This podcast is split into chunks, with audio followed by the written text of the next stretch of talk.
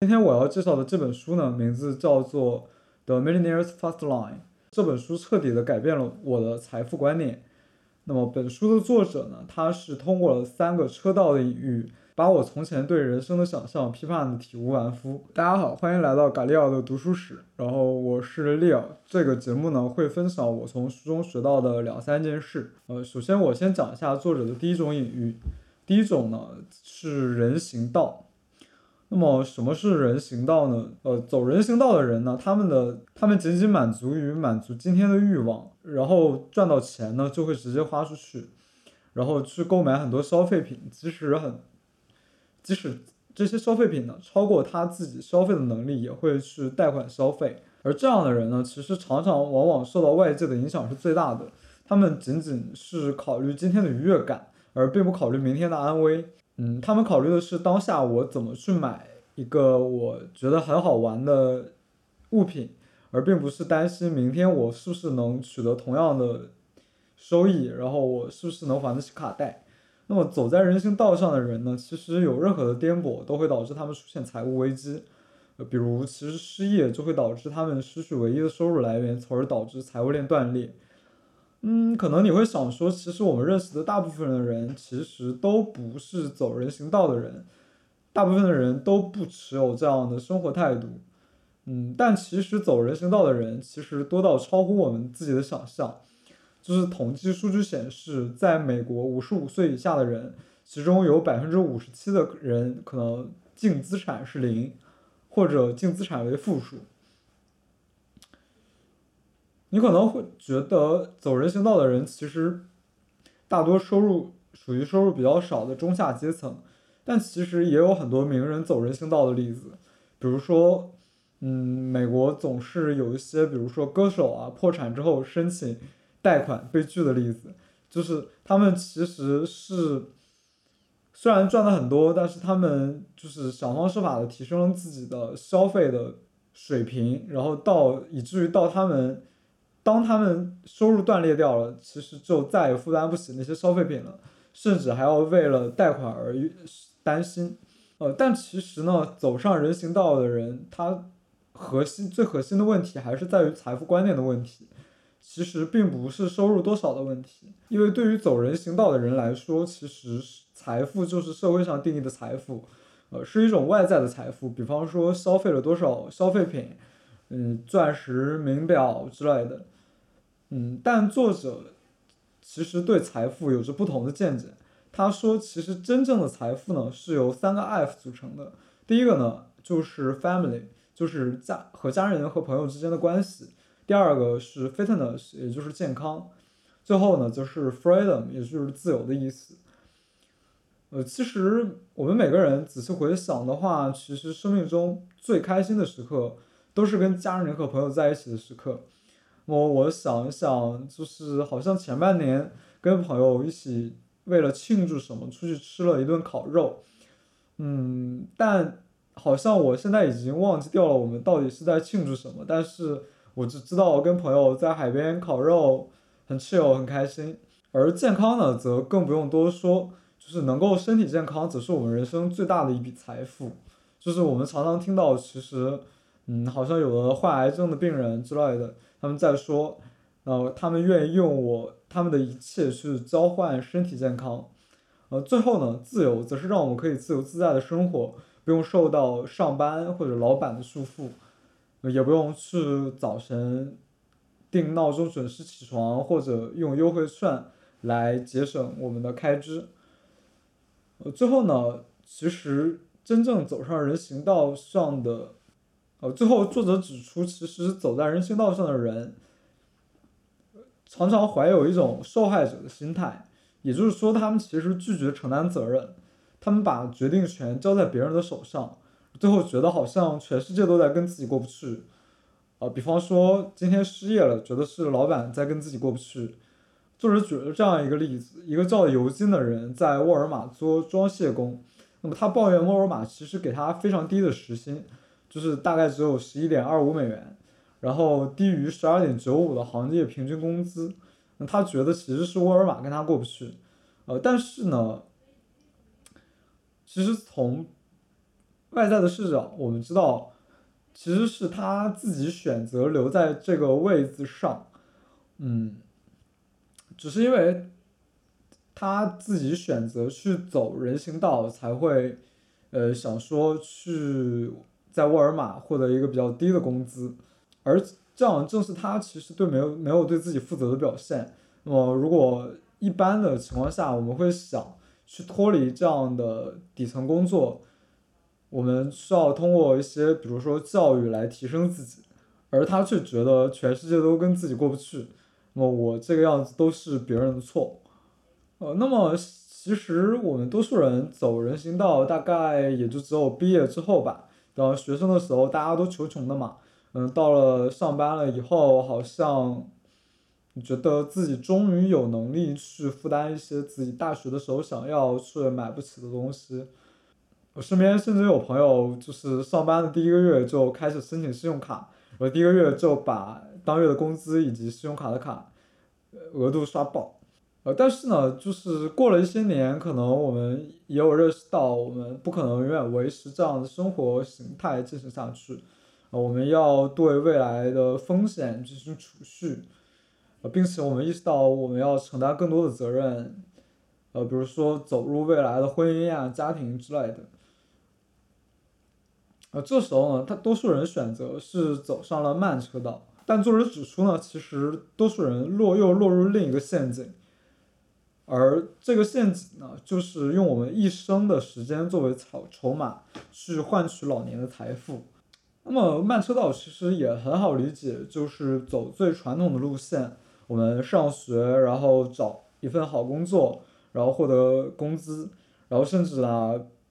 升职加薪、跳槽来获得工资的成长，然后平时生活节俭一点，然后能省则省，比如午饭带便当呀，然后不要去买一些很贵的，比如说早晨的咖啡。那么把百分之十的工资的钱呢，就存起来进行投资，然后期望未来获得百分之十的增长。因为大部分人呢，就是都听过一个概念叫做复利效应嘛。就是，比方说你今天投资一万美元，五十年后它就会变成很大的一笔财富，然后支撑我们在五六十岁的时候退休。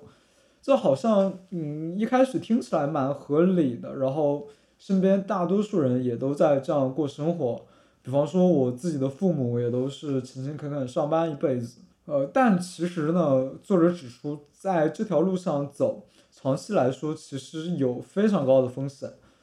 第一个呢，就是健康成本，也就是说，假设走这条路其实走得通的话，我们到了五六十岁才能享受到工作三四十年带来的果实，但是到了五六十岁呢，我们已经不够健康去做我们一直想做的事情了，比方说环球旅行之类的。另外呢，长时间的工作也有可能带来健康的隐患。比如长时间坐办公室可能导致的一些腰椎啊、颈椎之类的问题，呃，再来呢，则是经济上的隐患，因为其实慢车道我们是把控制权交到了别人的手里，比方说我们指望老板可以一直给我们工资，然后比方说指望市场可以一直有一个比较好的投资前景，比方说你投资进去的钱，希望通过复利效应，每年拿百分之八的。回报，呃，但其实市场也有比较颠簸的时候吧，比方说零八年的时候，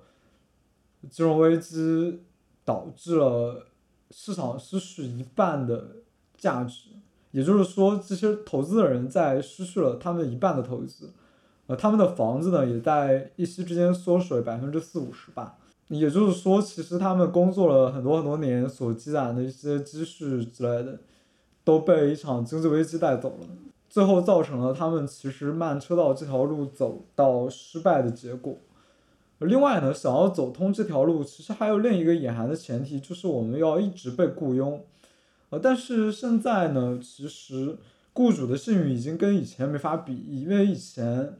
想说，嗯，在美国很多人都是。从工开始工作呢，就在一家公司，直到做到退休。呃，但现在反正大家换工作其实换的还蛮频繁的，有的时候是因为机械带来的自动化取代了很多人工的工作，有的时候是因为经济动荡导致企业的裁员。那么举一个现实一点的例子，你想想说，你的工作会不会被 ChatGPT 取代呢？而且另一方面，其实慢车道它是不断在跟人行道之间进行摇摆的。刚才说过呢，走人行道的人满足于今天的欲求，就是不断消费嘛。那么我们走慢车道有时候也蛮容易回到人行道的。我从小就被父母和老师教育说要好好学习，就高中告诉我只要努力撑过高考，那么大学就很轻松了。然后呢，大学了其实也。老师也对我们说，等到了工作就比较轻松了。现在努力把 GPA 搞好。那到了工作呢，就父母又说有了小孩，生活就变好了。那好像就是所谓的好，永远是一根掉在眼前的胡萝卜，只是我们永远都追不到它。呃，但事实是呢，其实我们到了高中和大学要学习的内容更多，呃，并且在大学可能面对来自全国的同学。无效的竞争反而更加的激烈，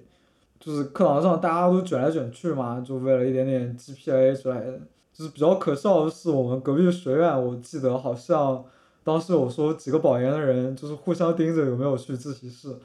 觉得还蛮可笑的。那么到了工作呢，就是我们大学好像总以为工作只要做比较简单的内容就可以了，相对大学来说呢，相对学习来说是更加的轻松，也并不会太有考试的压力之类的。呃，但其实等待着你的是什么呢？嗯，不过是职业倦怠、办公室政治以及过量的劳动而已。然后呢，因为回家太累，要么就为了爽，有的时候为了爽就狠狠的消费一波嘛，买了一大堆有有有的没的的东西堆在家里。想来想去，好像走慢车道呢，时间对我来说就像敌人一样，工作摸一下鱼就回去。下班再看一下剧，杀个时间。那么好，现在我们把时间再往前推一点，假设我们一直熬熬到退休了呢？那么我们现在手里有了一笔钱，我们可以用这笔钱支撑我们无忧无虑的活到死去那一天。但是你等你终于有钱有闲了，你就会发现一个很致命的问题，就是我怎么要死掉了呢？呃，作者指出，其实走慢车道，我们就相当于选择了一种受限且不可控平衡。呃，那么什么是受限且不可控平衡呢？就是根据慢车道的获利方式来说，我们的获利主要主要来自于工资和投资嘛。那么工资等于你现在的内在价值，那么我们这个内在价值由市场来决定，而并不是我们自己。呃，你可能会想说，那我可以提升学历来提升内在价值呀，呃，但是其实提升学历对内在价值的提升仍然是有限的嘛。你就想想本科学历跟研究生学历之间的工资差距，就可以懂了。呃，并且再教育带来的时间跟金钱成本也是值得考量的因素，而且在市场不好的时候，有的时候学历过高反而会造成。呃，over qualified，也就是就是过度匹配这个职位吧，就是你的老板可能觉得你因为学历太高，随时可能跳到给更高工资的下家，所以不会雇佣你啊之类的。接下来呢，就是市场投资的部分，就可能大家多多少少也听过巴菲特通过复利实现了今天才有的这个财富，那么好像复利就是我的钱随着时间就一直滚一直滚。你就滚到后来，我有了很多很多的钱，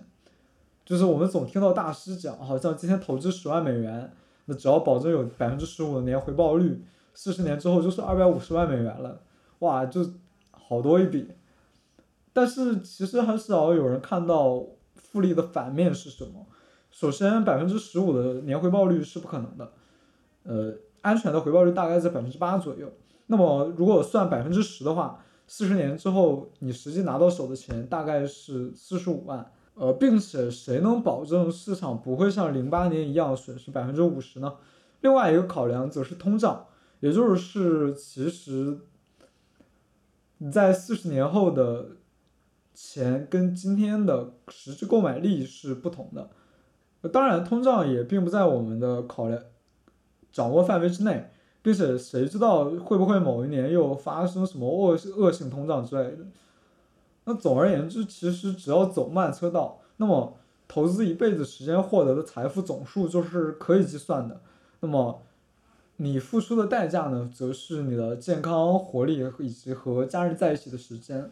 另外，慢车道最终的收益则是金钱上的富足。而但这呢，可能就是并不是真正的财富。就是刚才作者也说过，其实真正的财富是三个 F F 嘛。而慢车道则相当于是赌博，就最后只换到了一些金钱上的回报。好，那么最后呢，就是我们的快车道了。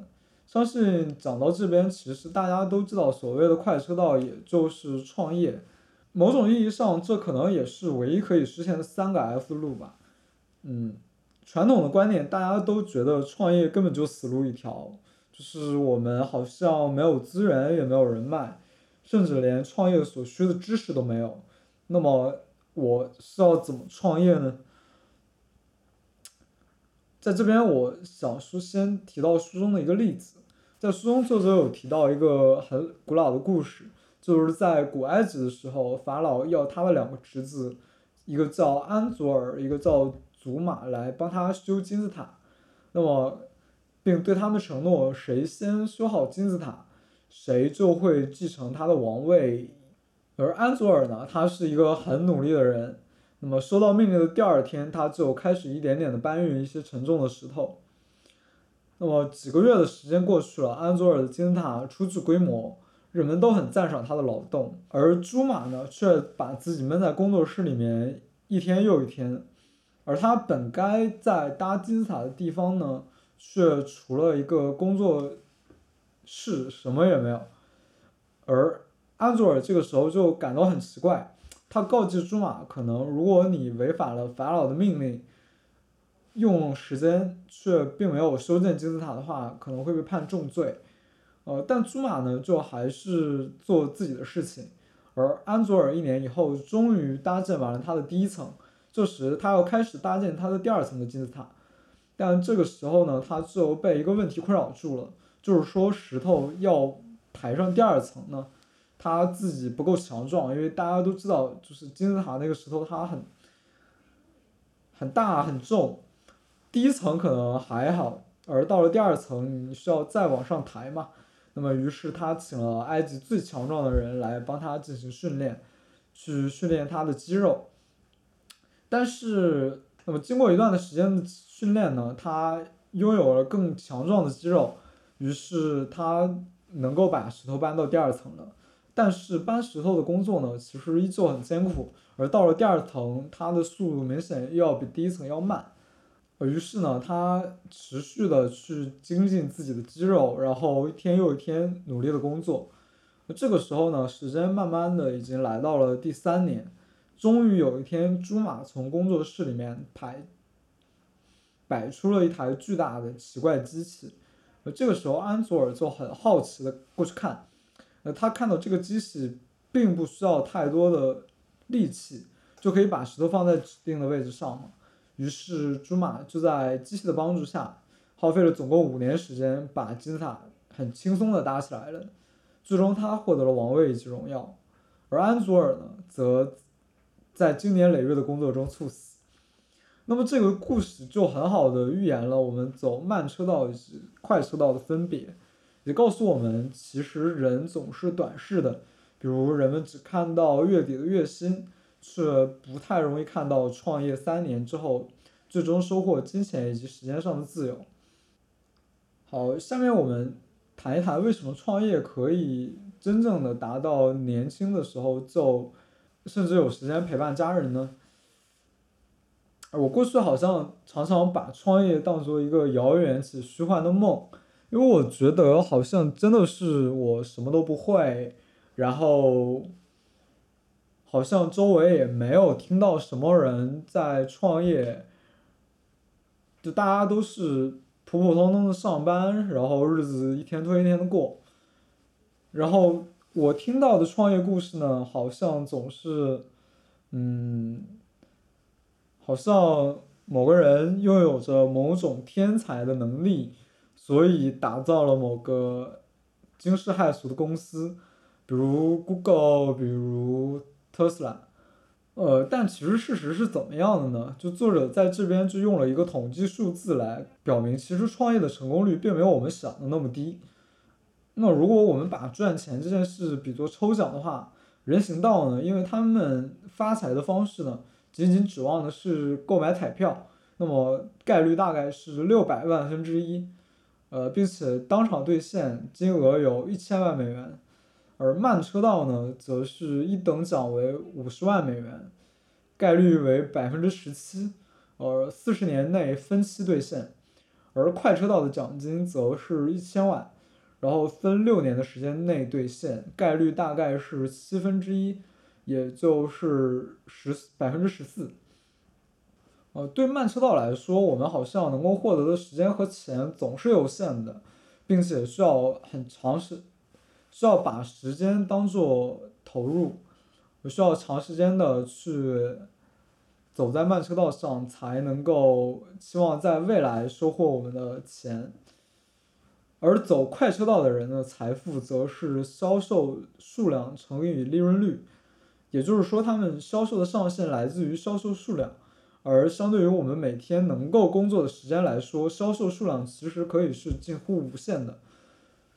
嗯。就拿一个网站来说，比方说作者在创业的前期，他的网站的访问量就达到了一点二万每天，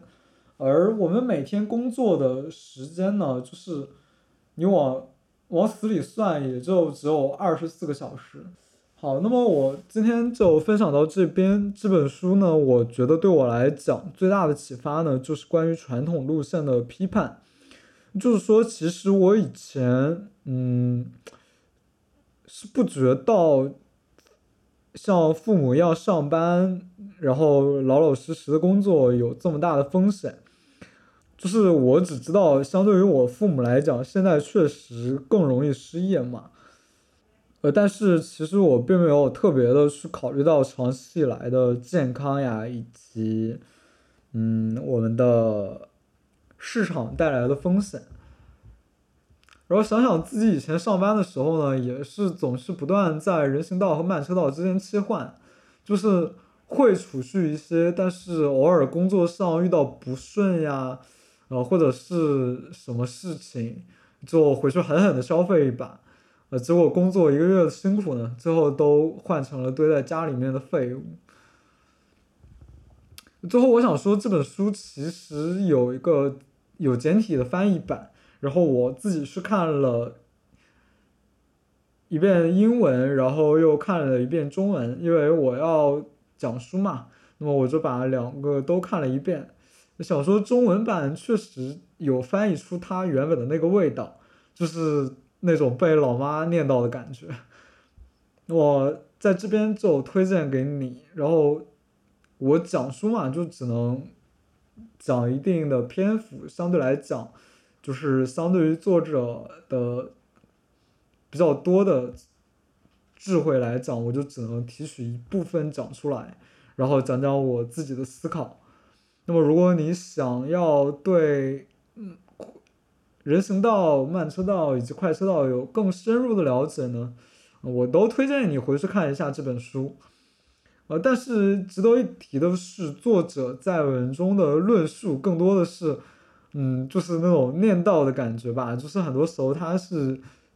更多的是一种直觉性的论述，而是缺少一些证据。然后很多事情呢，就是好像作者你看书的当下觉得是合理的，然后回头想想，好像也没有那么合理。比方说，假设你创业的话，嗯，你真的是拥有无限的控制权吗？好像也不尽然吧。比方说。你怎么会确定人们就会持续的购买你的产品呢？你怎么会确定你一开始就可以把你的产品推广到人们那边呢？嗯，当然，这很大程度上取决于营销。然后最后呢，就是作者关于创业的部分的讲述。呃，我觉得有点大而不全。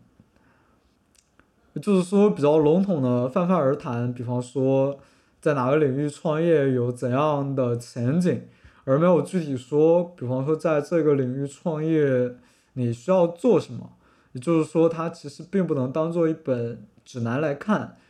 最后呢，这个节目致力于分享我从书中学到的两三件事，他们或许改变了我对这个世界的看法，或许帮我更清晰地认知了这个世界。这个节目呢，致力于分享我从书中学到的两三件事情，他们或许改变了我对这个世界的认知，或许拓宽了我对这个世界的看法。当然，我阅读的书中英文都有。那么，我是努力成为一名合格说书人的白友，每周一、周四更新，我们周四见。